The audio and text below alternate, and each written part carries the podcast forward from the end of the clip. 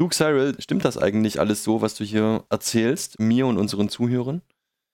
Ja, natürlich. Hundertprozentig ohne Ausnahme. Außer diese eine Sache, die Alex uns geschrieben hat. Äh, das hier ist nämlich ein Errata zur Folge 19, die schon eine Weile her ist. Äh, es freut mich grundsätzlich zu sehen, dass unser Backlog auch gehört wird. Äh, was natürlich dann der nicht so schöne Teil ist, ist, dass dann darauf Fehler drin gefunden werden. Aber das können wir natürlich dann hier richtig stellen. Alex schreibt. DMA kenne ich anders. Nicht, dass der Prozess direkt über die MMU auf ein Peripheriegerät zugreift, sondern dass ein Peripheriegerät ohne Beteiligung der CPU Daten vom oder zum Hauptspeicher übertragen kann. Das passt zu der Folge, die wir dann jetzt bald haben werden, weil diese Folge 19 ging um Speicherverwaltung und das Thema werden wir bald wieder aufgreifen. Aber in dieser Folge hatte ich unter anderem DMA erwähnt, den Direct Memory Access, also den direkten Speicherzugriff. Und äh, soweit ich das erinnere, hatte ich das, wie gesagt, so wie äh, Alex das gesagt beschrieben, dass ein Prozess direkt auf ein Peripheriegerät zugreift, also halt zum Beispiel auf eine Grafikkarte äh, direkt schreiben kann. Das ist tatsächlich nicht der Fall, so wie Alex mich darauf hinweist. Und ich habe das nochmal gegengeprüft, das ist auch tatsächlich richtig so, wie das hier beschrieben wird, sondern dass der Prozess selber, der auf dem normalen Prozessor läuft, die Daten erstmal in den Hauptspeicher schreibt. Und dann kann sich das Peripheriegerät das dann rauskopieren aus diesem Hauptspeicher, also kann direkt auf den Arbeitsspeicher zugreifen. Und muss dafür auch nicht darauf warten, dass der Prozess sagt, so wir schaufeln jetzt mal ein paar äh, Bytes rüber, sondern das macht die halt auf ihrem eigenen Rhythmus, während das Programm nebenbei andere Dinge machen kann. Alex schreibt hier noch weiter. Man muss dem Kernel allerdings beim Reservieren von Speicher für DMA sagen, dass es ein DMA-Buffer soll, sein soll, weil DMA selbst nicht über die MMU läuft, also die Speicherverwaltungseinheit, die diese Adressübersetzung von virtuellen physikalischen Speicher macht, sondern das DMA läuft direkt vom Peripheriegerät zur physikalischen Adresse im Arbeitsspeicher dann. Den eigentlichen Transfer zwischen Buffer und Peripherie muss man dann aber per Software entsprechend aktivieren. Also ja, das ist eine in diesen fortgeschrittenen Themen eine kleine Falschdarstellung, die ich da, äh, die mir da unterlaufen ist und die hiermit richtig gestellt sei. Es ist jetzt so, dass bei dem Wort Direct Memory Access ja eigentlich das schon drinsteckt, oder? Ja, ne? Okay. Naja, ich, ich, ich glaube, ich hatte mir das so vorgestellt, dass damit gemeint ist, dass man auf den Speicher des Peripheriegerätes zugreifen kann. Also sowas wie eine Grafikkarte hat ja auch einen eigenen Arbeitsspeicher weil ja da auch ein eigener Prozessor drin ist. Äh, das hatten wir in der 3D-Grafikfolge besprochen. Und ja. vielleicht auch schon in der 2D-Grafikfolge, also Folgen 7 und 9, wenn ich richtig erinnere, oder 8 und 10, irgendwie sowas in der Größenordnung. Das können wir nachschlagen. Äh, oder jemand kann uns eine Rata dazu schicken, dann können wir eine Endlosschleife von Erratas anfangen.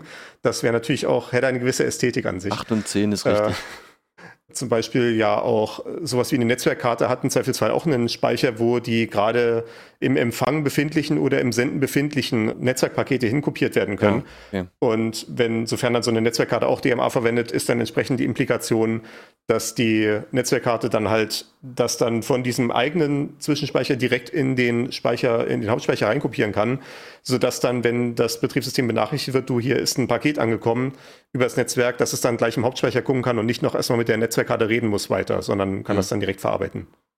Okay. Ziemlich tief in the weeds, irgendwie so technisches Detail. Aber gut, okay. Richtig, ja, das, das wollen wir natürlich nicht stehen lassen, wenn hier irgendwelche Falschinformationen drin sind. Das muss ausgemerzt werden. Ja. Und ich äh, vertraue auf unsere Zuhörer, dass wir, dass ihr äh, das alles findet. Das ist natürlich alles eine Medienkompetenzübung, wenn wir hier falsche Sachen sagen. genau. Dann machen wir jetzt mit der normalen Folge weiter, oder? Auf geht's. Und das hier ist mein Zufallszahlengenerator. 9, 9, 9, 9, 9, 9, 9, 9. Bist du dir sicher, dass das Zufallszahlen sind? Ja, das ist das Problem mit Zufall. Man kann sich nie sicher sein.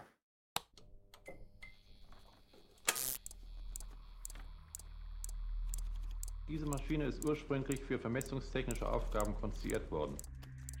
Es hat sich jedoch dann ergeben, dass sie auch auf den verschiedensten anderen Gebieten von Technik und Wissenschaft mit Erfolg eingesetzt werden kann.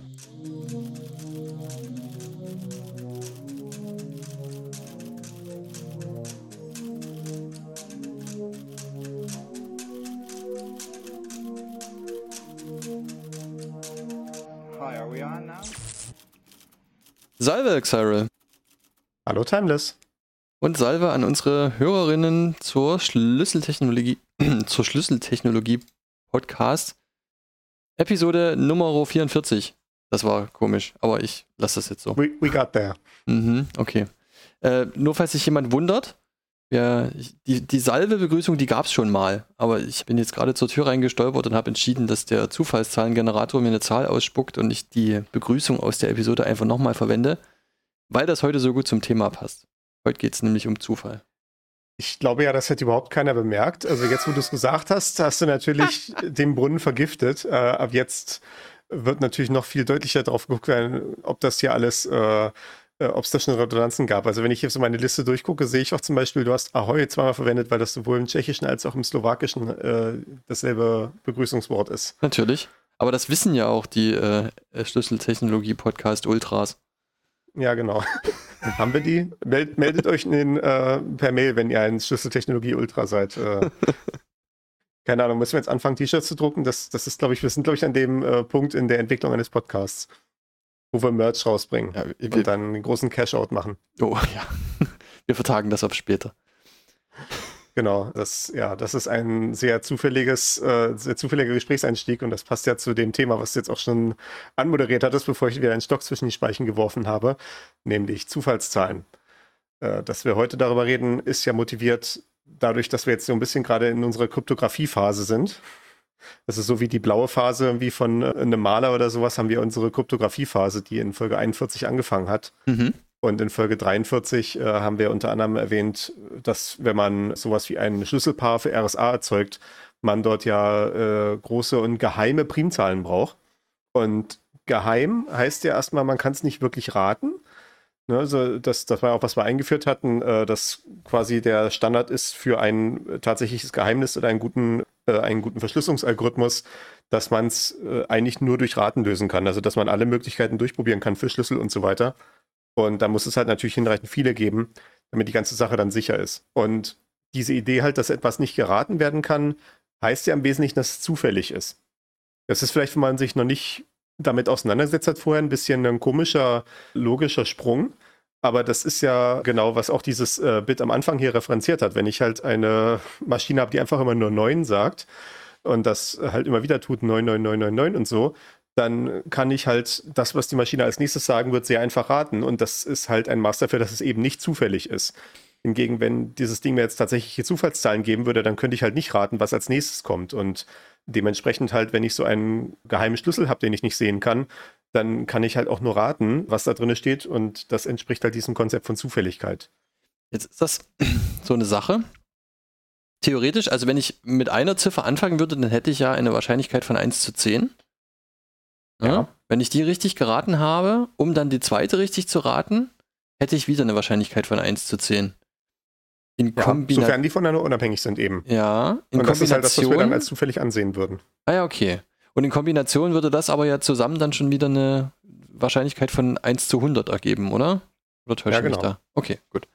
Ja, mhm. genau. Das ist dann äh, die, äh, das, das, was man dann als kombinatorische Explosion bezeichnet.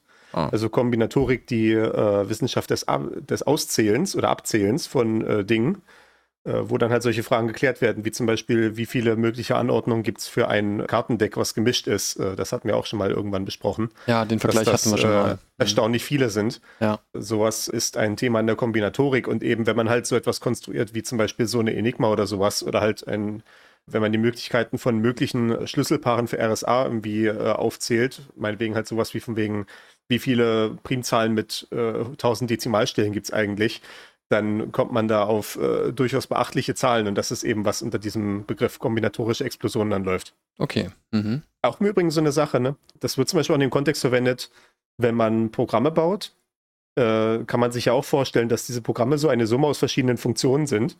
Aus, also Funktionalitäten, jetzt nicht Funktionen im mathematischen Sinne, sondern halt Funktionen, sowas wie zum Beispiel in Word hast du den Text fett machen oder Wörter zählen oder äh, nach einem Wort suchen und solche Sachen. Und wenn man in einem Programm neue Funktionen einbaut, dann äh, kann, dieses, kann diese Funktion ja mit jeder anderen Funktion grundsätzlich interagieren. Und das kann dann auch so, so einer kombinatorischen Explosion führen. Also dass halt die Komplexität der, des Programms halt dadurch immer weiter zunimmt, dass man immer mehr Interaktionen zwischen verschiedenen Funktionen berücksichtigen muss, die der Benutzer halt am Ende sehen kann. Das ist auch so ein äh, Fall, wo diese kombinatorische Explosion vorkommt. Ja, ich höre dir einfach mal weiter zu, weil ich bin mir noch nicht so sicher. Achso, jetzt haben wir hier stehen, guter Zufall. Mhm. Ja, genau. Das war eine zufällige Tangente und von der haben wir ja einige genau. im Podcast, aber das soll uns nicht davon abhalten, jetzt hier mit dem tatsächlichen Thema Zufall anzufangen, denn wie gesagt, wenn man so einen RSA-Schlüssel erzeugen will, muss man ja irgendeine Quelle von Zufall haben, damit man halt diese zufälligen und dadurch dann geheimen Primzahlen raten kann, die dann eben ein Beobachter von außen eben nicht raten kann. Und in der Realität, Zufall ist schwierig. Werden wir gleich noch sehen, wo man tatsächlich einen Zufall herbekommen kann. Mhm. Äh, Im Allgemeinen wird es aber um sowas wie Pseudozufall gehen. Also ja, nicht echten Zufall, der aber quasi alle Qualitätseigenschaften erfüllt, die man so an Zufall stellt. Okay, der heißt also nur Pseudo-Zufall, ist aber deswegen nicht schlechter. Nicht unbedingt. Der Okay. muss halt verifiziert werden. Im Ah ja, Zweifelsfall. Mhm. Also äh, wie das halt so mit äh, technischen Anforderungen ist. Man muss dann eine Güteklasse einführen und wir möchten natürlich, wenn wir unseren äh, wichtigen kryptografischen Schlüssel erzeugen, möchten wir nur Zufall der Handelsklasse A äh, gerne einkaufen. Okay, ja. Äh, Zufall, was jetzt Effizienz, beim- Klasse A. Mhm. Ja, genau. Ne? Was beim Zufall Handelsklasse A ist, ist tatsächlich erstaunlich schwer zu definieren und auch so ein äh, Forschungsfeld.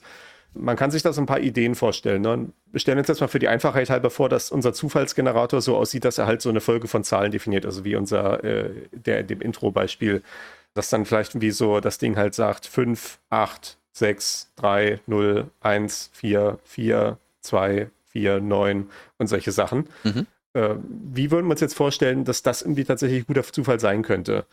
Äh, Wäre so eine Idee vielleicht Periodenlänge. Also die Dauer, bis sich halt diese Zahlenfolge wiederholt, bis da halt so eine Periode auftritt. Also wie so eine, wie halt ähnlich bei so einer Welle halt quasi die Wellenlänge. Ja, Also wenn ich jetzt äh, zum Beispiel sagen würde, das Ding sagt irgendwie 4, 2, 3, 0, 4, 2, 3, 0, 4, 2, 3, 0, das ist nicht sehr zufällig.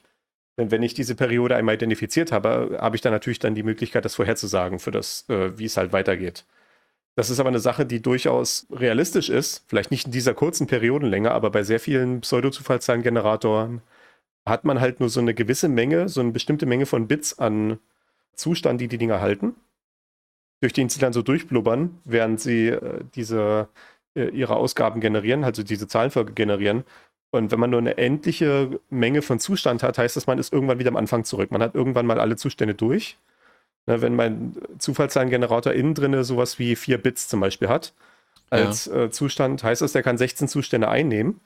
Und wenn er dann halt für jeden dieser 16 Zustände ein Zeichen generieren kann, dann heißt das, ich kann niemals eine Periodenlänge von mehr als 16 bekommen. Dann ist er wieder, dann ist er quasi wieder am ersten Zustand angekommen. Egal wie er durch die Dinger durchläuft, das kann maximal 16 sein. Äh, kann ich das, kann ich das verstehen? Also wenn, bei 16 Bit. Also du kannst dir ja quasi eventuell vorstellen, äh, wie würde ich so eine unendliche Zahlenfolge generieren?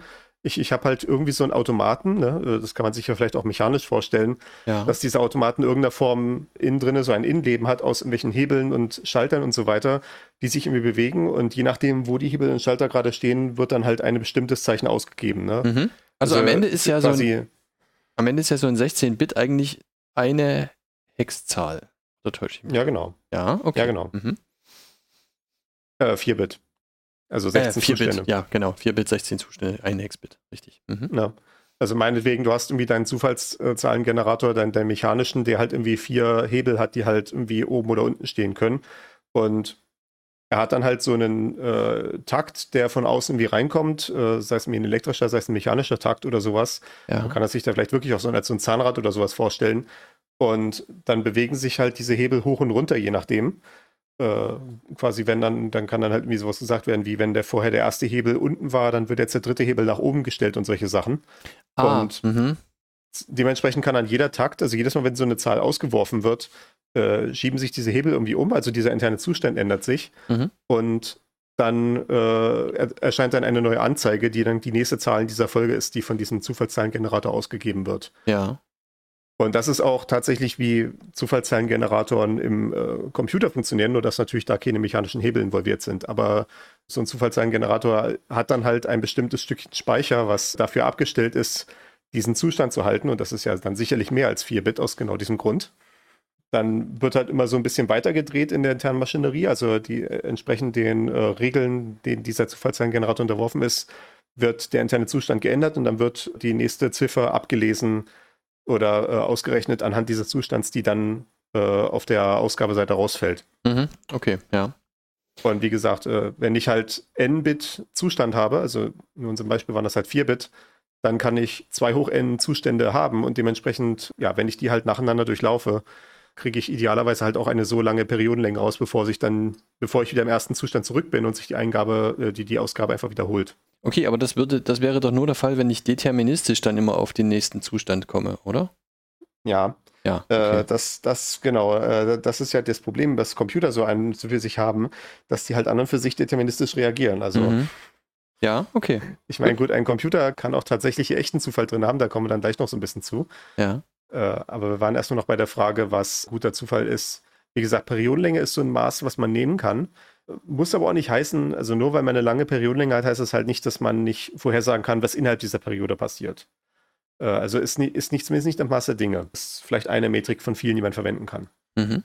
Eine andere Idee, die man entwickeln könnte, ist zu sagen, ich gucke mir die Auftrittshäufigkeit von bestimmten Teilfolgen an. Also ich würde zum Beispiel erwarten, wenn ich so eine Zufallszahlenfolge habe, dass dann zum Beispiel die, äh, wenn ich nach den Vorkommen von 1, 2, 3 suche, dass die halt eine bestimmte Auftrittswahrscheinlichkeit haben und dass 1, 2, 4 auch ein, dann die gleiche Auftrittswahrscheinlichkeit hat und genauso jede andere dreistellige Folge von Zahlen. Es sollte ja in irgendeiner Form gleich verteilt sein. Also es soll nicht in irgendeiner Form bestimmte Sequenzen von Zahlen bevorzugen gegenüber anderen, weil dann wäre das Ja. ja wieder eine Sache, die ich irgendwie vorhersehen könnte. Ja, okay. Äh, das, das wäre so eine Idee, das kann man dann auch wieder mit allen möglichen äh, Längen von Teilfolgen durchprobieren. Also jede einstellige Zahl soll gleich wahrscheinlich sein, jede zweistellige Zahl, jede dreistellige und so weiter. Äh, dann hat man natürlich auch sofort wieder ein Praktikabilitätsproblem. Äh, wenn ich das für dreistellige Zahlen prüfe, ist das halt noch relativ einfach, weil dann sind es halt 1000 Optionen, die ich irgendwie durchzählen kann. Wenn ich das hingegen für achtstellige Zahlen prüfe, habe ich schon äh, 100 Millionen Optionen, die ich durchzählen muss. Hm, okay. Äh, ja. Das wird dann langsam sperrig und äh, wenn man es dann für noch größere Sequenzen macht, dann noch viel mehr sperriger. Anderes Problem hier, äh, zum Beispiel als Illustration habe ich hier aufgeschrieben, die Folge 223 606 797 7499 898 0505 1478. Äh, und so geht das dann weiter. Äh, wahrscheinlich, wenn man diese Folge jetzt komplett aufschreiben würde, würde die mit äh, derartigen Tests und sowas sich angucken, würde man feststellen, die sieht eigentlich ganz gut aus. Sie sieht relativ zufällig aus, hat nicht wirklich irgendwie eine Struktur, die man irgendwie so auf den ersten Blick sehen kann. Also so nach diesen rein objektiven Maßstäben ist das wahrscheinlich ein guter Zufall, den wir hier gerade gesehen haben. Dann kann man allerdings bemerken, dass diese Zahlenkette überhaupt nicht zufällig ist, sondern das sind einfach die Dezimalstellen von der Quadratwurzel von 5. Okay. Mhm. Und in dem Moment, wo man halt dieses Wissen hat, ist natürlich die Zufälligkeit weg, weil dann kann ich jede weitere Stelle einfach perfekt vorhersagen, Gut, indem ich halt diese Quadratwurzel ausrechne.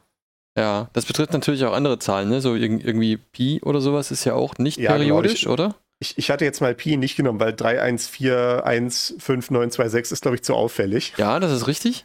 Aber es ist natürlich, ja, so ein Beispiel, Pi ist doch nicht periodisch, soweit ich weiß, oder? Oder nicht, dass es bekannt wäre zumindest?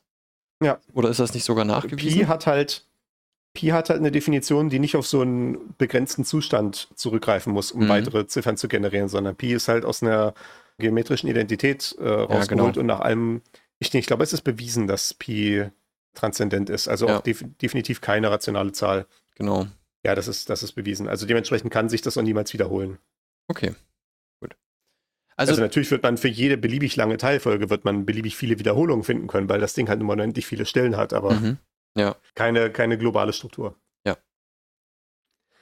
Äh, wenn man jetzt zu dieser ganzen Beschreibung zuhört von dem, was eigentlich ein guter Zufall ausmacht, also diese schlechte Vorhersagbarkeit, dann gibt es eine Rückreferenz, die wir machen können, nämlich auf die Folge 25, wo es um Datenkompression geht. Und da war ja genau diese Idee, dass man eben Sachen, die man vorhersagen kann, aus den Daten rausstreichen kann und dann halt stattdessen die Vorhersage dann programmatisch wieder errechnen kann, wenn man es dann tatsächlich entpacken möchte. Also zum Beispiel, wenn ich halt, jetzt zum Beispiel dieses klassische Beispiel, wenn ich jetzt irgendwie sehe, ich habe die Datei, wo drin steht ABC, ABC, ABC, ABC, dann kann ich halt wie stattdessen schreiben, fünfmal ABC. Und das ist dann kürzer, ne? Weil ich quasi in dem Moment, wo ich das erste ABC gesagt habe, gesehen habe, kann ich halt sagen, hier ist eine wiederholende Struktur. Das ist also nicht zufällig und dementsprechend kann ich das kompakter hinschreiben. Äh, das war dann wie in Folge 25 eingeführt, die Kolmogorov-Komplexität, die dann der ideale Test eigentlich wäre dafür. Also die Idee, dass ich äh, versuche, ein Programm zu finden, was diese, was diese Zahlenfolge generiert. Und wenn dieses Programm halt einfach gigantisch groß ist, dann ist es halt sehr zufällig, weil natürlich, wenn es ein echter Zufall wäre, dann könnte das Programm einfach nur darin bestehen, einfach zu sagen, ich drucke jetzt genau diese Folge aus. Die hat keine bessere Struktur, als dass ich sie einfach so hinschreibe, wie sie ist. Äh, hingegen halt natürlich äh, zum Beispiel die, die, das Beispiel mit der Folge, die ich eben zitiert hatte, da könnte man ein sehr viel kleineres Programm hinschreiben, was halt stattdessen die Quadratwurzel von 5 ausrechnet. Und dann halt beliebig viele Stellen, Stellen davon halt ausgibt, sukzessive. Und das ist halt natürlich deutlich kompakter, als unendlich viele Stellen von dieser Quadratwurzel aufzuschreiben. Ja, okay. Gut, ist ein bisschen rechenintensiver, aber kompakter zu schreiben, ja. Mhm. Äh, ja, gut. Äh, das ist die klassische Abwägung. Aber da, genau geht's, darum geht es ja quasi. Diese Kornburger Komplexität ist halt die, ist die größte des kleinsten Programmes, das diese Ausgabe erzeugen kann. Ja. Okay. Ähm, mhm. Ist leider ein unpraktikabler Test, weil, wie man ja auch schon jetzt gesehen hat, an diesem Beispiel mit der Quadratwurzel, das basiert halt auf diesem Trick, dass man halt weiß, wie man es hinschreiben muss. Es gibt also nicht wirklich einen Prozess dafür, wie ich, wie diese Komplexität berechnen kann. Das ist halt mehr eine, ja, eine Vorstellung für die ganze Sache als alles andere. Ja, okay. Gut. Das ist ja wieder so ein Statistikproblem dann am Ende. Ja. Ähm, wenn wir also sowas haben, was halt nach diesen Kriterien oder beziehungsweise dann auch nach deutlich detaillierteren Kriterien als diesen irgendwie guter Zufall ist, dann könnten wir es tatsächlich verwenden für kryptografische Anwendungen. Und es gibt dann auch so ganze Test-Suites, die man äh, sich dann holen kann bei entsprechenden Standardisierungsorganisationen und so weiter, wo dann halt sehr viele von diesen Tests miteinander kombiniert werden. Also man muss dann den Zufallszahlengenerator halt mal irgendwie eine bestimmte Menge von Zufallszahlen generieren lassen und dann wird dann halt mal jeder Test durchprobiert irgendwie. Es werden mal die, wie gesagt, die Auftrittshäufigkeit von Teilfolgen angeguckt, es wird mal Periodenlänge angeguckt und ganz viele andere Sachen noch, die dann ein bisschen involviertere Tests sind. Und wenn dann alle diese Tests keine Struktur finden können, dann wird dann gesagt, ja, das könnte tatsächlich vielleicht ein guter Zufall sein, was da irgendwie vor sich geht. Okay, gut. Das bedeutet aber ja nicht, dass es da tatsächlich ist, sondern nur, dass es mit allen bekannten Tests nicht vorhersagbar geworden ist. Ja. Okay. Mhm. Zumindest halt mit allen Tests, die halt in dieser äh, Testsuite Eingang gefunden haben. Oder so, genau. Mhm. Ähm, ja, wo kriegt man also echten Zufall her? Oder halt diesen Pseudo-Zufall? Äh, und den echten Zufall kriegt man aus physikalischen Systemen irgendwie her. Denn es gibt äh, einige Prozesse in der Natur, die halt hinreichend unvorhersagbar sind, dass man ja zumindest davon ausgeht, dass es sich dabei wirklich um echten Zufall handelt. Und das magische Wort ist an der Stelle insbesondere Quantenmechanik. Äh, da haben wir halt diese quantenmechanischen Wellenfunktionen, die dann immer, wenn sie mit anderen Dingen interagieren und sowas in definierte Zustände reinfallen, mit so gewissen Wahrscheinlichkeiten. Das ist jetzt eine fundamental grandiose Vereinfachung davon, was irgendwie Quantenmechanik ist. Und äh, ich werde jetzt hier nicht eine komplette Quantenmechanik-Vorlesung abdriften, weil das ja auch nicht der Zweck der Sache ist, aber ich, ja. ich glaube, das ist so eine Art und Weise, wie man sich vorstellen kann. Also diese quantenmechanischen Systeme können halt dadurch, wie sie sich halt verhalten, wie sie halt so in der Welt existieren, in irgendwelche Überlagerungszustände reinkommen und sich dann, was dann quasi bedeutet, dass sie sich anhand von gewissen Wahrscheinlichkeiten in andere Folgezustände weiterentwickeln. Und wenn man diese Weiterentwicklung ja verfolgt, kann man entsprechend dieser Wahrscheinlichkeit dann Ereignisse sehen, die nach allem, was wir wissen, echter Zufall sind. Ein Beispiel ist halt äh, zum Beispiel das thermische Rauschen eines elektrischen Widerstandes. Also wenn man irgendwie in so einen elektrischen Widerstand Strom reinschickt, dann äh, werden da dementsprechend wird irgendwie Hitze abgeleitet und die Art und Weise, wie diese Hitze da rausblubbert aus dem Ding, kann man dann versuchen zu messen. Und wenn man das äh, sehr genau und detailliert misst, wird man da so ein Rauschen sehen was äh, ja, nach, wie gesagt, nach allem, was wir wissen, echter Zufall ist. Und man kann dann da versuchen, dann so ein paar Zufallsbits dann da rauszukratzen aus der ganzen Sache. Also man wird natürlich trotzdem so ein grobes Verhalten haben, was halt vorhersagbar ist. Also natürlich, wenn ich in einen in so einen elektrischen Widerstand irgendwie ein Watt an äh, Leistung reinschicke, dann erwarte ich auch einen Watt an Abwärme. Ja. Äh, das ist ja nun die Ebene, auf der es quasi vorhersagbar ist und dementsprechend auch nicht zufällig, aber quasi wie es dann halt genau dann da rausblubbert, ob es jetzt halt irgendwie bei 0,01 Millimeter rausblubbert oder bei 0,02 Millimeter rausblubbert und in wie viel und sowas. Das äh, ist halt, ja, je nachdem, ob die Elektronen heute gerade einen guten oder einen schlechten Tag haben. Ja gut, das ist so Brownsche Bewegung, oder? Ja, genau, ne? Ja. Unter anderem. Mhm. Unter anderem. Also ja, Brownsche Bewegung ist äh, äh, ja auch so eine, ja doch reingebracht. eine makroskopische Auswirkung von quantenmechanischen Zufällen. Ne? Also ja, die genau. Art und Weise, wie äh, äh, wie, wie einzelne Atome oder äh, einzelne kleine Partikel sich durch so einen Gas oder in dem Fall durch so eine Elektronenwolke in der Metallleiter bewegen. Das sind alles, die sind alle quantenmechanischen Effekten unterworfen, deswegen halt mit so einem Rauschen versehen Mhm. aus ja. diesen, wie gesagt, als zufällig angenommenen Prozessen. Okay. Mhm. Äh, eine ganz ähnliche Sache, die auch auf die Art und Weise zufällig sind, sind radioaktive Zerfallsvorgänge. Also auch wiederum, wenn ich halt so einen Uranblock vor mir liegen habe, dann weiß ich halt, das ist wahrscheinlich nicht sehr gesund für mich, weil ich kann durchaus ausrechnen, wie viel Strahlung da rauskommt, so auf der makroskopischen Ebene. Aber wann jetzt genau sich ein bestimmtes Atom dafür entscheidet, jetzt kein Uranatom mehr sein zu wollen, ist halt im Prinzip nicht vorherzusagen, bis, ja, äh, man kann dann halt nur sehen, wann es tatsächlich passiert Mhm. und halt dieses genaue, äh, dieses genaue Timing davon, wann solche Zerfallswirkungen auftreten, kann man verwenden als Quelle für Zufall. Ja, wir haben ja noch ein paar weitere Beispiele auf der Liste, aber das ist, äh, das sind dann alles sehr ähnliche Sachen, zum Beispiel atmosphärisches Rauschen. Also man äh, stellt sein, man stellt so eine äh, Empfangsantenne ein, äh, um elektromagnetische Strahlung zu empfangen auf eine Frequenzband, wo keiner sendet. Und man kriegt dann halt einfach mit, was halt die Atmosphäre so an Rumblubbern in sich drinne macht. Oder vielleicht äh, misst man kosmische Hintergrundstrahlung oder sowas. Mhm. Ja. Äh, da würde man vielleicht auch äh, zufällige Strukturen finden können. Gut, wobei die kosmische Hintergrundstrahlung ist, glaube ich, relativ stabil. Das ist vielleicht nicht so produktiv. Äh, witziges Beispiel, was hier auch, was wir hier in der Vorbereitung gefunden hatten, ist, äh, dass hier jemand echter Zufall erzeugt hat durch das, durch das Abfilmen eines Aquariums Ja. und dann halt die Position der Fische quasi genommen hat. Denn die schwimmen, naja, das ist jetzt irgendwie äh, vielleicht natürlich auch wieder auf dieser, vielleicht auf der mikroskopischen Ebene nicht so zufällig. Also der Fisch hat halt natürlich ein gewisses Verhalten, was er zeigt, dass er irgendwie zum Beispiel halt einfach nicht gegen die Glasscheibe, durch die Glasscheibe durchschwimmen kann oder sowas. Oder er wird vielleicht bestimmte Teile des Qua- Aquariums meiden. Aber innerhalb der Ecke, in der er sich wohlfühlt, äh, wo er jetzt genau ist, ob er jetzt irgendwie, wie gesagt, bei 25 Zentimeter oder 25,1 Zentimeter von der linken Kante ist, da kann man dann quasi diesen Unterschied zwischen 0,0 und 0,1 äh, kann man dann als Quelle von Zufall nehmen und das äh, könnte auch ganz gut funktionieren. Okay, ja. Oder ja, ganz trivialerweise halt sowas wie äh, Würfeln. Ich könnte einfach die Lottozahlen abwarten, zum Beispiel. Das ist auch eine gute Zufallsquelle, denn die werden natürlich auch mit einem mit einer schönen Maschine gezogen, wo die Kugeln ordentlich durchmischt werden und dann halt ganz viel chaotische Einflüsse reinkommen. Also man sieht, ganz viele äh, physikalische Prozesse haben solche Zufallselemente an sich drin. So, ja, äh, alles, was halt im Prinzip unter dem Namen Rauschen oder Mischen oder sowas fällt, äh, könnte man da verwenden, um solchen Zufall so äh, sich auszuholen. Äh, das Problem an der Sache ist natürlich, dass man sowas nicht in jedem Computer hat. Also ich kann jetzt nicht sagen, dass ich in meinem Computer hier eine Mischmaschine für Lottozahlen eingebaut hätte. Oder so. Lottokugeln. Okay, ja. Ja. genau, ne? Oder so- genau, so ein wäre nicht witzig, wie so, so eine so Ein eine WC. Steckkarte, wo dann einfach so ein Kasten mit einem Würfel drin ist und dann äh, so eine Rüttelplatte, die den Würfel die ganze Zeit würfelt. Das wäre natürlich witzig, aber nee, nee. Das ist nicht, was man hat. Ein Kryptomodul. Ja, genau. Also es gibt tatsächlich Hardware-Zufallszahlengeneratoren, die machen dann halt dieses thermische Rauschen und äh, solche Sachen, was wir jetzt am Anfang gerade besprochen hatten. Und kratzen dann halt da die entsprechenden Bits raus und sowas. Das wird hauptsächlich so in Datacentern verwendet oder wenn tatsächlich wirklich wichtige kryptografische Schlüssel, Schlüssel erzeugt werden. Also so quasi wie die, äh, das Zertifikat irgendwie für eine gesamte Zertifikatsautorität, die das äh, Stammzertifikat äh, auf dieser Ebene. Und ich Okay, weiß, ich mhm. verwende jetzt diesen Begriff unifrei eingeführt zu haben. Wir müssen irgendwann mal erklären, was Zertifikatsautoritäten sind. Ich habe da schon eine Idee für eine Folge. Okay, ja. Das wird vielleicht in Kürze auch noch kommen.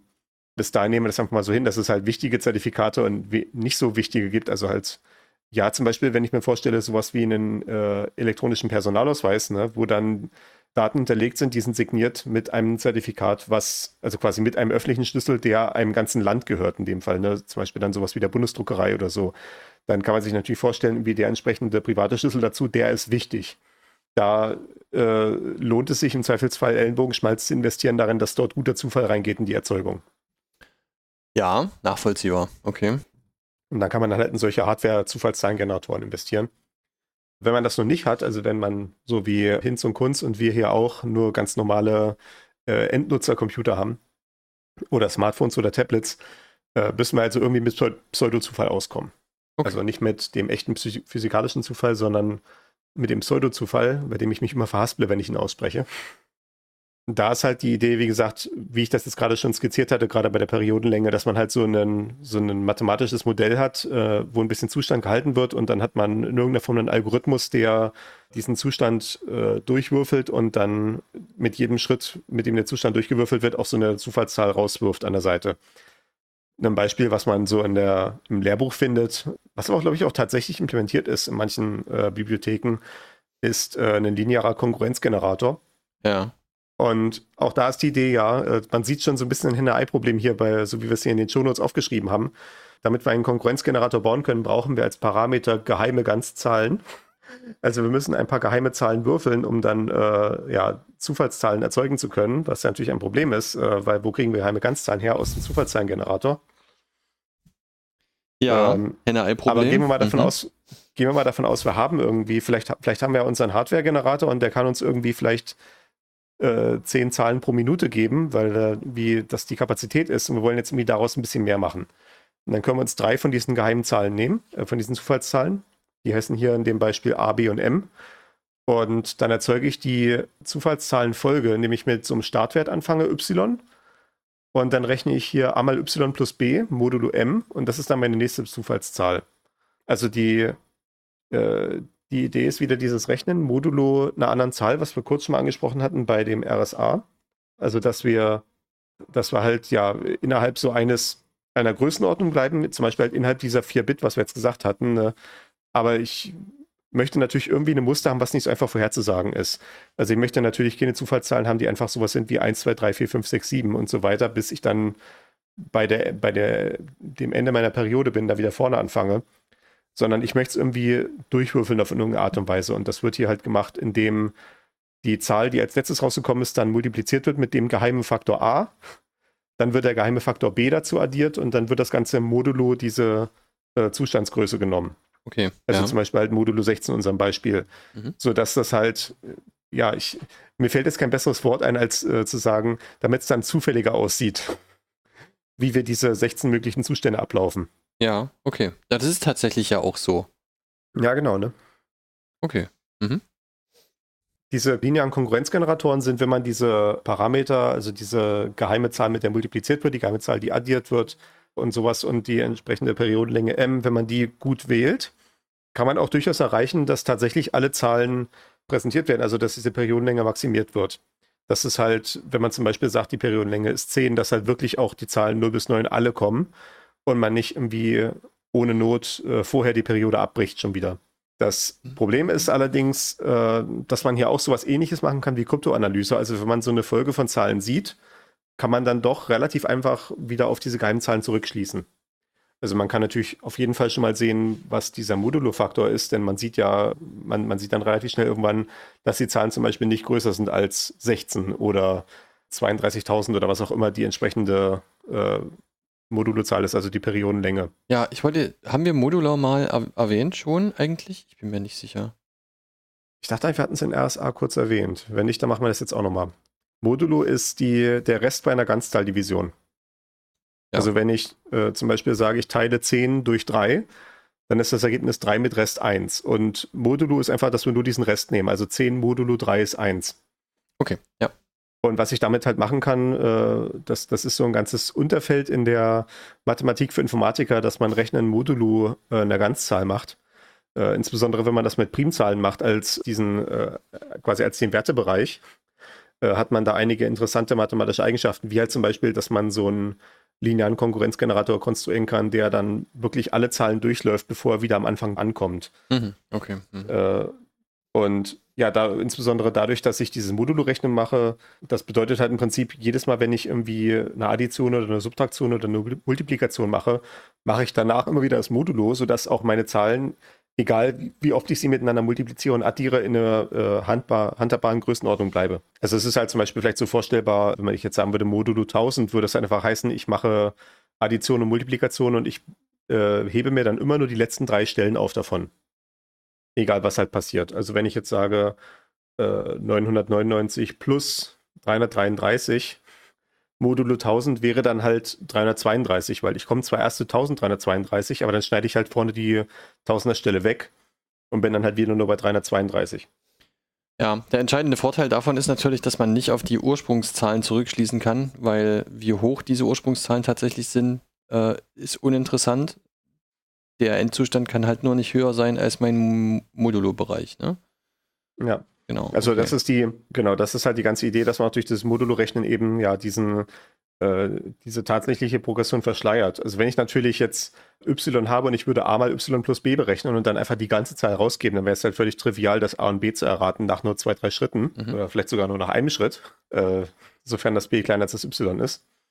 Aber wenn ich das Modulo M nehme, wird das dann halt minimal schwieriger. Also wie gesagt, in diesem ja, äh, Spielzeugbeispiel muss man schon fast sagen, ist das halt äh, dann doch relativ einfach möglich, wenn man irgendwie ein paar aufeinanderfolgende Y-Werte gesehen hat. Also ein paar aufeinanderfolgende Pseudo-Zufallszahlen. Dementsprechend ist es also nicht sehr gute Pseudo-Zufallszahl. Wenn man das dann besser machen möchte, ist dann generell die Idee, dass man nicht mehr den ganzen Zustand rausgibt, äh, um eben diese Analyse zu erschweren, sondern immer nur so einen Teil davon. Trotzdem hat man für diese einfachen Pseudo-Zufallszahlengenerator ein Anwendungsgebiet. Und zwar immer dann, wenn es halt nicht sicherheitsrelevant ist. Äh, zum Beispiel, wenn ich sage, ich will irgendwie eine äh, physikalische Simulation machen, wo irgendwie Zufallselemente drin sind. Ich will vielleicht so ein quantenmechanisches System simulieren und ich möchte jetzt halt irgendwie haben, dass dann wie jedes Atom irgendwie eine Möglichkeit hat, sich dann halt irgendwie für links oder rechts zu entscheiden. Und das möchte ich jetzt irgendwie auswürfeln, wie die das machen. Dann kann ich halt einfach so einen ganz billigen linearen Konkurrenzgenerator oder sowas nehmen und dann halt irgendwie sagen, ich würfel jetzt mal eine Zahl und wenn die Zahl gerade ist, dann geht das Atom halt nach rechts und wenn die Zahl ungerade ist, nach links oder sowas. Da ist es dann halt nicht sehr, ja, es, es ist halt nicht perfekt, äh, es ist kein echter Zufall. Es wird vielleicht irgendwie einen ganz kleinen Rechenfehler irgendwie reinbringen in die Sache, wenn ich dann halt das entsprechende äh, Gesamtverhalten von, dem, von der Simulation sehe. Aber der Vorteil dafür ist halt, ist es deutlich schneller, als wenn ich einen kryptografisch starken Pseudo-Zufallszahlengenerator nehmen würde. Der ist dann im Zweifelsfall rechenmäßig deutlich teurer als das. Okay, ja. Oder auch zum Beispiel in Computerspielen. Äh, ist ein klassisches Beispiel, wenn äh, ich da irgendwie meine Welt habe und es soll vielleicht einfach nur solche Sachen gemacht werden, wie dass äh, bestimmte Grashalme unterschiedlich aussehen. Dann ist es auch nicht relevant, dass jetzt irgendwie dieser Zufall exakt perfekt ist oder sowas, sondern es ist mir im Zweifelsfall sehr viel wichtiger, dass ich den schnell berechnen kann. Dann werde ich eventuell beim Start irgendwie mal irgendwie eine gute Zufallszahl als Startwert nehmen und ab dann äh, dann nur noch äh, so einen ganz einfachen Generator nehmen, der halt sehr schnell sehr viele Zahlen rauspumpen kann, auch wenn eben der Zufall nicht perfekt ist. Ja, es geht, also in, in so einem Fall geht es halt einfach nur um so eine gewisse Streuung, ne? Hm. Ja. Okay. Ja, genau. Es, es, gibt auch so ein äh, Phänomen, das kann man ja auch mal an der Stelle erwähnen. Ich, ich habe dafür leider keine Quelle, weil ich äh, habe den Artikel jetzt nicht vor Augen, den ich da vor Jahren mal gelesen hatte. Ähm, da hatte so ein Spielentwickler aus dem Nähkästchen berichtet, was so Zufallselemente in Spielen angeht und meinte dann so, wenn man Leuten tatsächliche Zufallsereignisse gibt, empfinden die das dann irgendwann als unfair. Zum Beispiel halt äh, aufgrund dessen, dass sich ja an echten Zufall auch Zahlen einfach wiederholen können. Also wenn ich eine echte Zufallszahlenfolge habe, dann äh, kann es ja durchaus auch sein, na, wenn ich jetzt eine 4 gesehen habe vorher, dann habe ich danach auch wieder mit 10% Wahrscheinlichkeit eine 4, wenn das jetzt, wenn ich einstellige Zahlen habe. Mhm. Während hingegen, das nennt sich dann Spielerfehlschluss, äh, dass dann Leute erwarten, sowas wie, die vier ist gerade gekommen, jetzt wird sie definitiv nicht kommen. Ne? Oder dann halt auch so, es war jetzt irgendwie sechsmal rot gefallen äh, hier im äh, Roulette, also wird das nächste auch wieder rot sein, was natürlich kompletter Nonsens ist. Ja, äh, okay. Jedes Mal hat rot oder schwarz halt 50 Prozent. Äh, gut, wenn wir von der Null absehen, die keine Farbe hat, aber das ist Roulette-spezifisch. Das ist natürlich der klassische Fall, sind ja so äh, Taktikspiele, ne? So Rundentaktikspiele, wo man dann irgendwie 90% Trefferchance hat. Und ja. dann geht der Schuss daneben, oh nein. Ja, genau. Das hat er da beschrieben in dem Artikel, dass wenn man so ein Ereignis hat, was tatsächlich irgendwie 90% Wahrscheinlichkeit hat, muss man das dem Spieler eigentlich als deutlich weniger verkaufen, damit das noch als fair empfunden wird. Also ein Ereignis, was mit 90% Wahrscheinlichkeit eintritt, das sollte man wahrscheinlich in, in der äh, Benutzeroberfläche lieber mit 80% anzeigen. Oder halt andersrum äh, ah, dann ganz mhm. genauso. Ein Ereignis, was mit 10% Wahrscheinlichkeit eintritt, ich glaube dann lieber mit 5% anzeigen, wenn ich das jetzt richtig rum äh, lese oder sowas. So, sowas eine Art auf jeden Fall, ne? Also, dass man diese, dass man quasi die Unsicherheit deutlich stärker darstellt, als sie eigentlich ist, damit es halt, äh, wenn halt diese geringe Wahrscheinlichkeit getroffen wird, irgendwie das eher glaubwürdig ist. Ja, okay. Mhm. Das ist ja auch zum Beispiel so eine Sache, dass äh, wenn, wenn äh, das Regenradar 20% Regenwahrscheinlichkeit sagt, dann sagen die da, ach na, jetzt hat es doch geregnet, dabei war die Regenwahrscheinlichkeit doch so gering. Ne? Obwohl natürlich 20% auch einen von fünf Fällen einschließt, in dem es regnet. Gut, ja, und das ist ja Gut, auch so, Sache. also das mit dem Regenradar ist ja, die Messgröße ist da irgendwie, oder die Definition von diesen Prozenten ist ja auch so schön.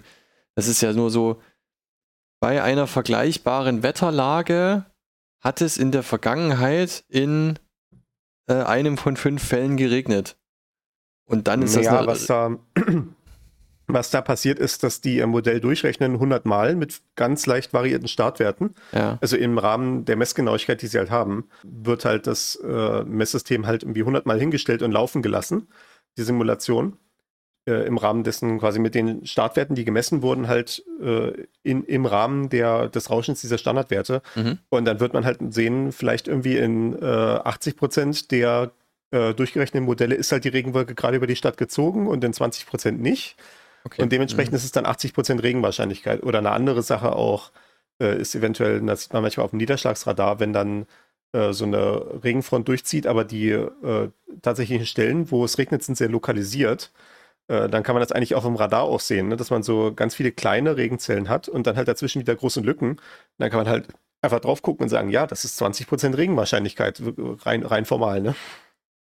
Ja, okay. Und ich glaube, das hatten wir jetzt auch gerade erst letzte Woche, dass hier irgendwie so, dass irgendwie die eine Wetter-App 0% Regenwahrscheinlichkeit und die andere 100% gesagt hat. Und dann war das halt so ein Regengebiet, was halt so gerade an Dresden vorbeigeschrammt ist.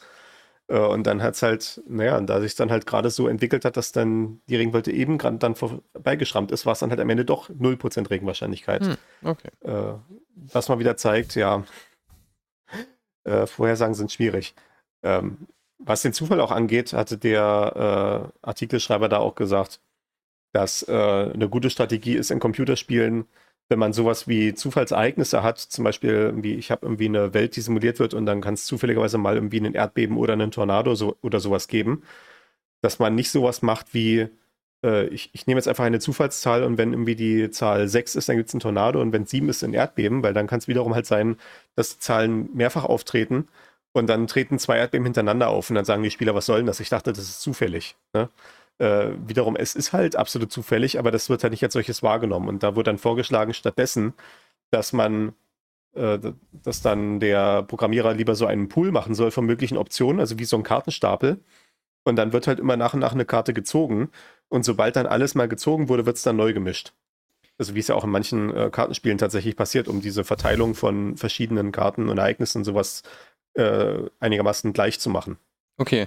Ich möchte jetzt nur noch mal darauf hinweisen, also aufgrund dessen, dass Menschen eine falsche Vorstellung von Zufall haben, wird das von Spieleentwicklern noch zusätzlich verstärkt.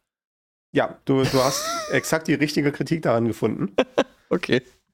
Das Problem an der Sache ist natürlich, ich, ich teile diese Kritik auch, aber natürlich, ich kann ja nicht, wenn ich irgendwie gerade mein Strategiespiel irgendwie baue, kann ich nicht, während der Spieler hier gerade irgendwie auf so etwas wie ein Erdbeben reagiert in der Simulation, plötzlich eine harte Linkskurve machen und anfangen, eine Vorlesung über Stochastik zu halten. Ja, auch mal. Mhm.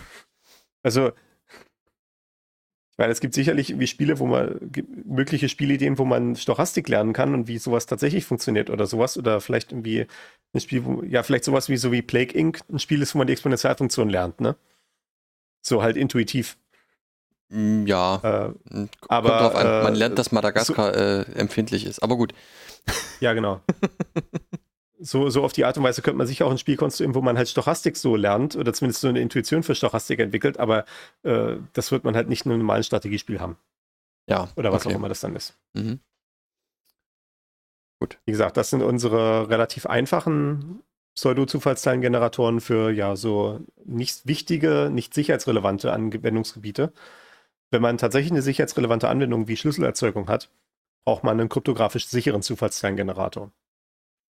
Und das sind halt dann genau die, die halt wirklich die allerhöchsten Anforderungen erfüllen, wie wir sie äh, beschrieben haben, für den quasi echten Zufall. Und da ist die Idee bei so einem kryptografisch sicheren Zufallszahlengenerator zum Beispiel, ich nehme irgendwie so ein paar Bytes aus einem, aus echten Zufall heraus als Startwert. Und dann könnte ich ja zum Beispiel sagen, ich kann die wiederholt mit AES verschlüsseln. Also zum Beispiel AES im äh, Counter-Modus, wie wir es in Folge 43 beschrieben haben, da kann man, da kann man ja quasi einen Datenstrom reingeben und dann kommt ein verschlüsselter Datenstrom raus. Mhm. Und dann kann ich ja einfach die Ausgabe mit der Eingabe verknüpfen. Also ich gebe so die ersten paar Bits halt, wie gesagt, rein, ist mein initialer Zufall und danach, was halt hinten rausfällt, geht halt wieder in die Eingabe rein und mischt sich halt auf die Art und Weise ständig intern miteinander durch. Und halt dadurch, dass ich so einen starken Verschlüsselungsalgorithmus verwende, ist ja dann die Hoffnung, dass es möglichst, ja, möglichst unnachvollziehbar ist, was da irgendwie vor sich geht, wie das Ding da jetzt genau vor sich hinköchelt. Und äh, dann, ja, während, während das Ding da vor sich hinköchelt und ständig äh, Zahlen dann wieder rausblubbern, nehme ich dann ab und zu den Deckel vom Topf und schöpfe da mit dem Löffel so ein paar Bits ab, die dann der Zufall sind, der aus meinem Generator rausfällt an der Seite. Ah ja, okay. Was man dann tatsächlich nehmen kann als Pseudo-Zufall höchster Güte, Handelsklasse A. wenn, wenn das dann funktioniert, und das ist auch, äh, das funktioniert auch ganz gut mittlerweile. Ich kann jetzt nicht meine Hand dafür ins Feuer legen, dass es tatsächlich sowas ist wie ISCTA. Ich glaube, ich habe gesehen, dass der Linux-Kernel an der Stelle SHA-3 verwendet oder SHA-2, also ein Hash-Algorithmus. Mhm. Also, dass man halt da quasi sukzessive immer wieder den Text, den man vorher bekommen hatte, wieder in die Hash-Funktion reinschmeißt und dann, wie gesagt, die Ausgabe davon wieder als Eingabe nimmt für den nächsten Schritt und dann ab und zu so, so ein paar Bits an der Seite rauskratzt. Aber ich will mir jetzt nicht die Hand ins Feuer legen für welche Algorithmen das exakt sind. Aber ich denke mal, die, die tausend Leute auf der Welt, die tatsächlich solche Sachen implementieren müssen, die können dann äh, die entsprechenden Quellen lesen. Okay. Die Ja. brauchen wahrscheinlich nicht unseren Podcast dafür. Ähm, aber das ist so die grundsätzliche Idee. Äh, dann hat man halt immer noch dieses Problem, was ich auch vorhin bei dem Konkurrenzgenerator schon angesprochen hatte. Man braucht halt beim Start weg erstmal einen guten Zufall, mit dem man das Ganze loslaufen lassen kann. Also irgend so ein, ja, also, also eine äh, Starteingabe, die das ganze System erstmal ins Rollen bringt. Mhm. Und wenn natürlich diese Starteingabe einfach die Zahl 0 ist zum Beispiel, dann könnte man natürlich gegeben dem Algorithmus auch wieder trivialerweise rausbekommen, wie die gesamte Zufallszahlenfolge aussieht. Das ist auch zum Beispiel sowas, ähm, was irgendwie bei diesen Zufalls, bei diesen einfachen Zufallszahlengeneratoren dann öfter mal passiert, dass einfach als Startgabe Eingabe halt 0 genommen wird oder als Starteingabe wird zum Beispiel die aktuelle Zeit genommen. Also meinetwegen ein Unix-Zeitstempel oder sowas und dann kann man es dann auch wieder relativ einfach raten. Da fällt mir auch ein Video ein, was wir verlinken können, äh, wo sie, äh, das ist in einem Speedrun von einem Videospiel, äh, nämlich äh, Legend of Zelda The Wind Waker, in dem Speedrun, also in, wo es dann Leute versuchen, möglichst schnell durchzuspielen, das ganze Spiel, äh, gibt es dann so eine Stelle, wo sie Schiffe versenken spielen müssen. Also so als Minispiel im Spiel selber drinne. Und das äh, Schiffe versenken Brett, also dieses Spielfeld wird halt vom Spiel halt zufällig halt gefüllt mit Schiffen, die dann halt getroffen werden müssen. Und was die dann aber gemacht haben, ist, die haben halt diesen Zufallszahlengenerator, der im Spiel drin steckt, äh, reverse engineert. Also haben irgendwie nachvollzogen, wie sich das Ding verhält und haben halt auch gesehen, das äh, fängt halt in einem definierten Startzustand an. Und man kann dann relativ gut abschätzen, wenn man quasi weiß, ich bin jetzt hier gerade bei 1 Stunde 30 im äh, Speedrun, bin ich jetzt bei diesem Spiel angekommen, äh, hat man dann am Ende eine relativ äh, geringe Menge von Möglichkeiten dafür, wo dieser Zufallszahlengenerator gerade steht in seiner Folge Ja. und kann dann daraus das Spiel vorhersagen. Und dann kommen die dann dahin, machen dann so ein Spiel, wo sie einfach nur quasi alle Bomben in die falsche Stelle reinhämmern, damit sie dann einmal das Brett aufgedeckt sehen. Dann tragen sie das schnell in ihr äh, Tool ein, was sie dafür haben, damit der damit das Ding dann so eine Hypothese entwickeln kann, wo sich der Zufallszahlengenerator gerade ungefähr befindet. Und wenn sie dann das nächste Spiel anfangen, tragen sie jede Bombe ein, die sie einwerfen und ob das halt jetzt getroffen war oder nicht. Und dann sagt dann der Automat mir nach zwei, drei Schritten so, okay, jetzt musst du irgendwie C4 werfen, weil da, da kann ich die meiste Information rausbekommen, wo wir jetzt genau sind. Hm. Okay. Äh, quasi, äh, ob wir jetzt in welcher Millisekunde wir quasi genau waren, als wir jetzt irgendwie die, als da dieses Spielbrett erzeugt wurde. Und kann dann relativ schnell die äh, Wahrscheinlichkeit reduzieren, sodass dann halt dieses Schiffe versenken Spiel innerhalb von Sekunden gewonnen werden kann. Krass. Okay. Das, das werden wir verlinken, wie das da alles genau funktioniert. Das ist eine wunderbare Räuberpistole. Aber das will wir natürlich gerade nicht haben. Man Es- muss also irgendwie, Es ist auch wirklich sehr beeindruckend, was Menschen da für Energie entwickeln können. Das ist jedes Mal wieder krass. Mhm. ja genau. Also Speedruns allgemein sind total phänomenal. Das äh, Video, was ich referenziere, ist auf dem YouTube-Kanal Los Percent. Die haben eine ganze Reihe von solchen Videos, äh, gut in Englisch halt, aber ich hoffe doch mal, dass äh, unsere Hörer da äh, der Sprache mächtig sind und äh, sich auch den ganzen Kanal angucken können, weil das ist faszinierend. Mhm. Okay. damit eben genau das nicht passiert, dass man eben dann doch aus der Kenntnis des Algorithmus und vielleicht einer Folge von tatsächlich gesehenen Zufallszahlen zurückschließen kann auf den Zustand, der in diesem Zufallszahlengenerator drin steckt, muss man also mit möglichst guten Zufall anfangen auch. Und dann ist halt wieder das Problem, wo kriegt man es her? Vielleicht hat man ja so einen Hardware-Random Number Generator, also so einen Hardware-Zufallszahlengenerator, dann kann man halt da irgendwie quasi mal irgendwie 100 Bits rauskratzen und hat damit mal eine Grundlage geschaffen, mit der man dann arbeiten kann. Wie gesagt, das haben die meisten Leute nicht. Aber der Computer an sich hat halt solche Zufallsereignisse auch organisch, indem er seinen normalen Betrieb so ein bisschen beobachten kann. Mhm. Also zum Beispiel, wenn irgendwie eine Tastatur dranhängt und der Benutzer drauf tippt, dann könnte man einfach sagen, jedes Mal, wenn ich so einen Tastendruck sehe, nehme ich jetzt irgendwie den Mikrosekundenbruchteil des aktuellen Zeitstempels. Okay. Und Ja. dann könnte das, das, das sollte hinreichend zufällig sein. Oder die genaue Zeit wiederum irgendwie so ein Nanosekundenbruchteil von den Zeitstempel, wann ich irgendwie ein Datenpaket im Netzwerk empfange oder solche Sachen. Das ist. Oder vielleicht, wenn ich einen Temperatursensor habe, irgendwie die Nachkommastelle von der Celsiuszahl oder sowas, ne? Das ist ja sowas, wenn ich mir einen PGP-Schlüssel erzeuge, ne? dann gibt es äh, da Implementationen, die hingehen und sagen, ja, wir müssen hier irgendwie viel Zufall erzeugen, beweg doch irgendwie die Maus und tippe auf der Tastatur rum. Ja, wann, wann hast du das gesehen? Ah, uh, schon eine Weile her. Ja, genau. Das war bis etwa so 2015 oder so Stand der Technik. Okay. Und das ist hier dieser letzte Punkt auf unserer Shownotes-Liste. Unter Unix gibt es ja so eine Trennung zwischen den Gerätedateien defrandom und defurandom. Also das sind beides so Gerätedateien, die jetzt nicht äh, Blockspeicher sind wie für ein Dateisystem, sondern äh, zeichenbasierte Speicher, wo halt so ein Datenstrom rausfällt. Äh, ich weiß nicht, ob wir das irgendwann mal eingeführt hatten. Aber halt so quasi diese Idee, wie halt auch zum Beispiel das, wie halt auch zum Beispiel die Gerätedatei für die Tastatur halt, dass das halt so ein, äh, da, da fallen halt Tastendrücke raus ab und zu. Und aus diesem defrandom und defurandom können halt äh, Zufallszahlen rausfallen wenn man da halt liest von.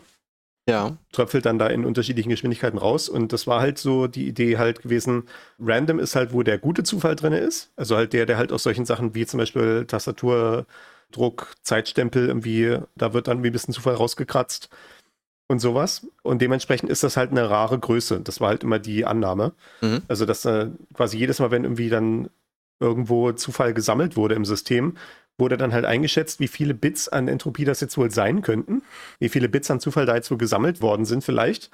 Macht man dann wie so eine konservative Schätzung und sagt dann, wie ja, so ein Tastendruck ist vielleicht wie ein Bit und irgendwie das da drüben ist vielleicht zwei Bit und sowas, ne?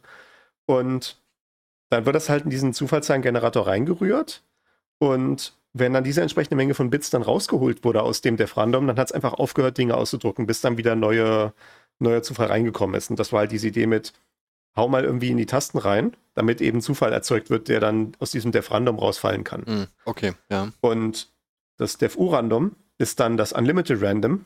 Das macht dann halt trotzdem weiter. Auch wenn nicht mehr garantiert werden kann, dass es tatsächlich Zufallszahlen sind. Beziehungsweise das war halt die Idee. Das war halt diese Idee, bevor es dort tatsächliche kryptografisch sichere Zufallszahlengeneratoren verwendet wurden. Das waren mhm. halt noch einfachere als das. Mittlerweile ist es halt, wie gesagt, so kryptografisch sichere Zufallszahlengeneratoren, die zum Beispiel in Linux zum Einsatz kommen, auf Basis von sowas wie äh, SHA-Hashes oder AES oder sowas. Und bei den ganzen anderen Unix-Betriebssystemen, glaube ich, mittlerweile auch, also zumindest die, die halt irgendwie aktiv entwickelt werden, also die BSDs oder sowas. Und dementsprechend ist es in der Linux mittlerweile auch so, dass Random und URandom einfach gleich sind. Es gibt keinen Unterschied mehr. Die, die einzige Sache ist eventuell halt noch, wenn das System gerade startet, und noch kaum tatsächliche Entropie gesammelt wurde, um diesen Zufallszahlengenerator zu initialisieren, dann geben die halt, glaube ich, beide nichts aus. Ah, okay. Verstehe. Mhm. Oder ich bin mir nicht sicher, ob beide oder ob U-Random dann halt im Zweifelsfall weniger guten Zufall rausgeht. Ich glaube eigentlich mittlerweile ist es bei beiden so. Da bin ich mir gerade nicht so hundertprozentig sicher. Ich, ich habe da ein Video verlinkt, einen Vortrag bei vom äh, Chaos Communication Kongress vor ein paar Jahren, ja. Wo jemand von Netflix, glaube ich, das beschrieben hatte, äh, die hatten da am Linux-Kernel entsprechend die Verbesserungen vorgenommen, eben um da die kryptografisch sicheren Zufallszahlengeneratoren zu nehmen und dann halt auch gesagt haben, ja, eben diese Vorstellung, dass Random und U-Random irgendwie unterschiedliche Sachen sind, die kann man jetzt auch mal sein lassen, weil diese kryptografisch sicheren Zufallszahlengeneratoren sind einfach gut genug. Okay. Ja. Ich habe hier auch so äh, als, ja, noch so als Notizen einfach nur drin stehen, äh, Havicd, Word.io Energy System die Random Seed, weil dann gibt es dann so eine so ein gewisses Ökosystem von Mechanismen, wie man diesen Zufall verwalten kann. Gerade so im Kontext von virtuellen Maschinen. Denn wenn ich natürlich so eine virtuelle Maschine anmache, starte die jetzt neu und quasi lege dann wie so ein Betriebssystem-Abbild rein, dann ist quasi so das Erste, was so eine virtuelle Maschine machen will, irgendwie, wenn das Betriebssystem hochkommt, sich erstmal irgendwie ein äh, eigenes Schlüssel erzeugen, mit der sie sich im Netzwerk identifizieren kann. Also so ein Host-Schlüssel für SSH zum Beispiel. Und das Problem an der Stelle ist natürlich, wenn die virtuelle Maschine gerade erst läuft, äh, dann hat die einfach nicht so nicht wirklich Zufall gesehen. Die wird nicht anfangen mit dem Netzwerk zu reden, bevor sie nicht ihren eigenen Schlüssel erzeugt hat. Die hat keine Tastatur dranhängen oder sowas. Das ist irgendwie schwierig. Und da gibt es dann so ein paar technische Maßnahmen darum. Das eine ist hier Havage, Havage oder also Haveget. Aber Havage Demon, ich weiß nicht, wie man das wirklich ausspricht, dieses Wort. Okay. Wo dann so die Idee ist, dass man weitere Zufallsquellen erschießt, soweit ich das verstehe, wenn ich, wenn ich mich richtig erinnere.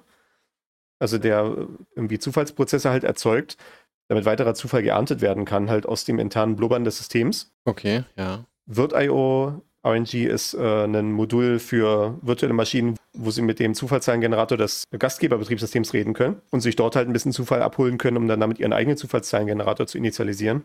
Und Systemd Random Seed ist eine Komponente in Systemd, also in, unser, in dem äh, Systemdämon von Linux, den wir, glaube ich, in der Bootstrap-Folge mal besprochen hatten, Folge Ja. 20 Das stimmt, ja. so eine Komponente, die sich darum kümmert, dass jedes Mal, wenn das System ausgeht, ein bisschen Zustand aus dem Zufallszahlengenerator rausgekratzt und auf die Platte geschrieben wird, damit man den beim Starten dann gleich wieder zurückspielen kann, um quasi die äh, ungebrochene Kette von Zufall fortsetzen zu können. Wie praktisch, okay. Mhm. Ja, ne? Also auch das sind so Sachen, über die man, über die Leute nachdenken, damit wir es nicht selber tun müssen. Sehr gut. Also wir sehen, äh, Zufall ist auch ein Produkt, was äh, unter großem Schweiß und Tränen hergestellt werden muss. Okay. Ja. ja, wir, wir haben heute auch in der Schweiß gearbeitet. Es waren hier 30 Grad zum Zeitpunkt der Aufnahme meiner Wohnung und Abkühlung ist jetzt ja hoffentlich bald in Sicht. Ich werde Okay. jetzt die Fenster hier noch ein bisschen aufstehen lassen. Dann gucken wir mal, wie es dann, wie die Temperatur aussieht, wenn wir die nächste Folge aufzeichnen. Ja. Ich möchte, ich weiß nicht, ob ich dich damit jetzt überfahre, ne? aber wir haben jetzt irgendwie in der 41 über Kryptographie, also über kryptografische Grundlagen gesprochen. Ja. Dann haben wir in der 43 über kryptografische Primitiven gesprochen, heute über Zufall. Müsste man noch eine Folge machen, wo man das so ein bisschen zusammenbindet, oder? Täusche ich mich. Ich glaube, wir, sind, wir haben jetzt die Grundlagen gelegt, dass wir da mal so konkrete Gesamtsysteme irgendwie machen können. Wir könnten ja wahrscheinlich mal sowas wie TLS besprechen. Okay. Beziehungsweise ich habe Ja. da eine Idee für eine Folge, wo man dann diese ganzen Sachen so ein bisschen zusammenbinden kann. Äh, letztendlich sind ja halt diese kryptografischen Grundlagen und sowas halt dafür, dass man Schutzziele erreichen kann. Wie gesagt, Vertraulichkeit, Integrität, Erreichbarkeit und solche Sachen, dass man diese Schutzziele erreichen kann. Wie man das dann konkret macht, ist dann halt die konkrete Ausprägung des Kryptosystems und davon gibt es halt sehr viele. Das ist, glaube ich, nicht sehr zielführend, einfach nur zu sagen, wir machen jetzt eine Folge kryptografische Systeme oder sowas. Okay, gut. Dementsprechend hatte ich das noch nicht projektiert. Okay, gut, aber das ist, dann kann man sozusagen irgendwie dann auch mal ein einzelnes System im Detail durchgehen. Ne? Wir haben jetzt die Ja, genau. passenden Grundlagen dafür. Ja, dann ist doch wunderbar. Okay, Das super. wäre der Plan. Dann würde ich sagen, die nächste Folge werden wir uns ganz zufällig in drei Wochen ausdenken. Damit könnt ihr rechnen. Genau, so machen wir das. Ähm, vielen Dank fürs Zuhören und bis zum nächsten Mal. Ciao, ciao.